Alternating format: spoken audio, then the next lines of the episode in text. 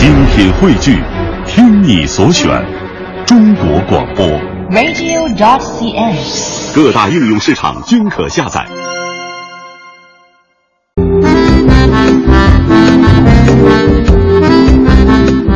探寻文化渊源，感受文化魅力。各位听众朋友，大家好，这里是正在播出的来自于中央人民广播电台香港之声数码广播三十二台的文化之旅，我是小东。大家好，我是君阳。那在今天节目当中呢，首先和大家聊一聊过年的那些事儿。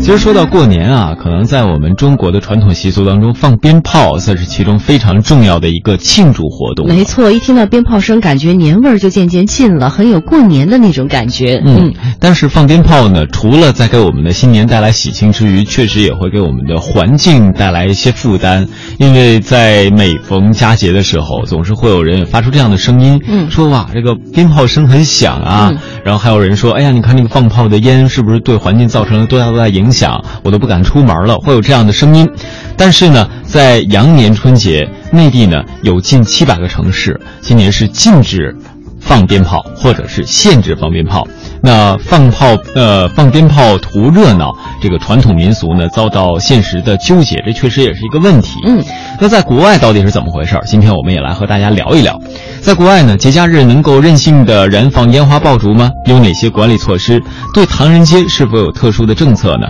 中国除夕在澳大利亚也听到爆竹声，但这个爆竹特殊团体在申报之后呢，在特殊地点、特殊时间内是可以燃放的。我们首先来听全球华语广播网澳大利亚观察员胡芳的介绍。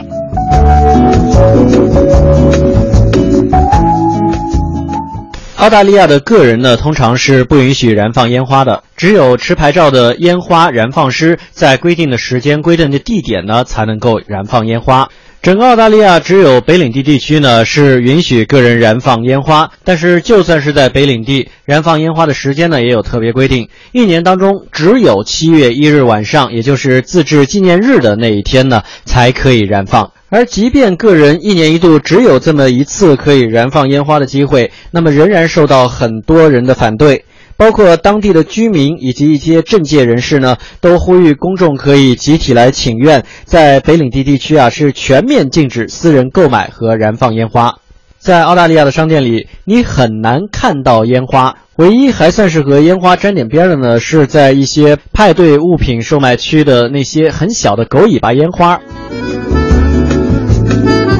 再说说悉尼，在悉尼呢有固定赏烟花的地方，比如说悉尼港和情人港。另外呢，澳大利亚对私人燃放烟花的处罚是非常严重的。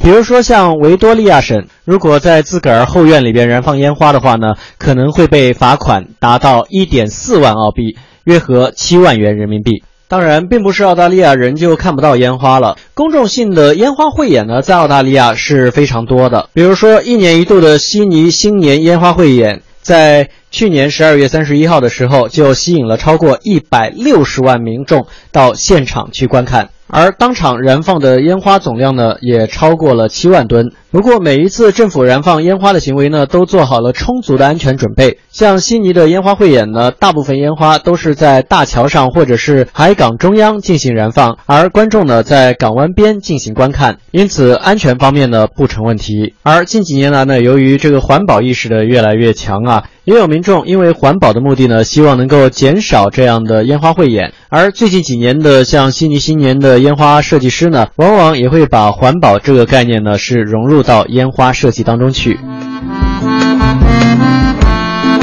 嗯，那其实说到澳大利亚，脑海当中浮现最深的，可能就是悉尼歌剧院和它背后的这种烟火墙。在每年特殊的时候吧，会有那么一些表演，当然具体的时间可能啊还真是说不好。不过印象很深的，希望烟花带来美丽之余呢，也能够给我们的环境带去更少的负担。接下来我们把目光转向美国。那在美国华盛顿哥伦比亚特区生活了多年的网友七七说呀，美国独立日前后呢，有临时卖烟花的销售点，鞭炮似乎是不太受欢迎。那佛罗里达的阳光说呢，他在美国当地大多数的烟花。发现都是中国制造的，购买者呢还要出示个人的 ID，还需要填表。那除了个人信息之外呢，可能还需要啊写烟花的购买数量啊、种类呀，甚至还要写明用途，甚至你还需要阅读烟花使用操作说明，并且签字。那接下来呢，我们也听一听全球华语广播网纽约观察员庞哲带来的介绍。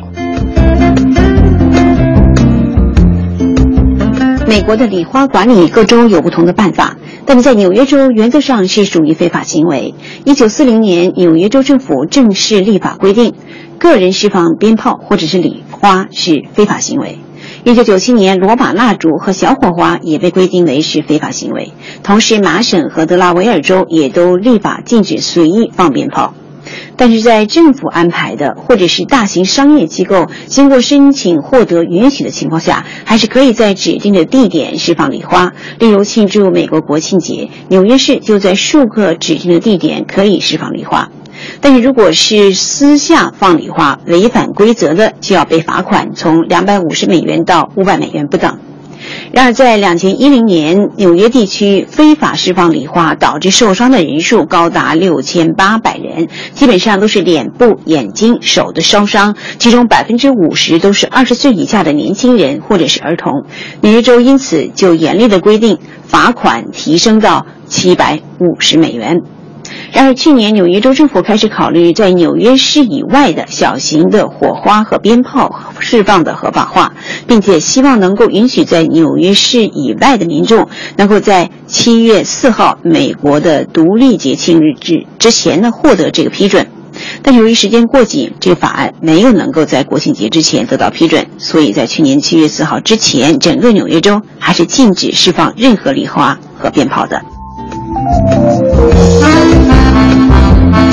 丹麦的网友咪咪盼夏天说过新年可以放烟花，但是呢，烟花会和保护眼镜配在一起卖，建议大家在放烟花的时候戴着。鞭炮呢，因为声音太大了，太危险，不允许卖。英国2014年元旦推出了一个非常有趣的叫多感官的烟火，是除了可食用香蕉口味的纸屑以外呢，还有桃子味的人工雪、橘子口味的泡泡随风而降。红色烟火升空的时候呢，空气当中弥漫着樱桃和草草莓的味道。在英国留学的袁小姐说，超市里有类似烟花的彩纸在销售，像拉炮，拉开的时候会有彩纸喷出，和烟花的效果也差不多。全球华语广播网英国观察员侯颖是这样为我们做的介绍。欧洲很多国家都有燃放焰火的习惯，但是对于鞭炮呢，由于其声音太大，而且也比较危险，各国的规定情况不同。有些国家呢会禁止燃放。随着春节的临近，由于外来移民，特别是亚洲移民的增多，在他们聚集的区域燃放烟花爆竹，更成为其庆祝传统节日一个不可缺少的项目。特别是在欧洲的唐人街，一般都会燃放鞭炮以及举办舞龙舞狮等传统的庆祝活动。早前，巴黎时任市长呢还曾经到华人聚集的十三区来参加联欢活动，并观看放鞭炮仪式。那一般情况下，欧盟国家的社区政府和管理机构呢，会在临近节日时向居民发出通告，规定本地区允许燃放烟花爆竹的具体地点和时间。此外呢，商家也不能将危险程度较高的烟花爆竹出售给十八岁以下的未成年人。比如说，在德国，个人燃放烟花的时间呢，只有在元旦期间才可以，也就是每年的十二月最后一天和一月一日。商店一般会从元旦前三天，比如说是十二月二十八日开始销售烟花爆竹，其余时间呢都是没有出售的。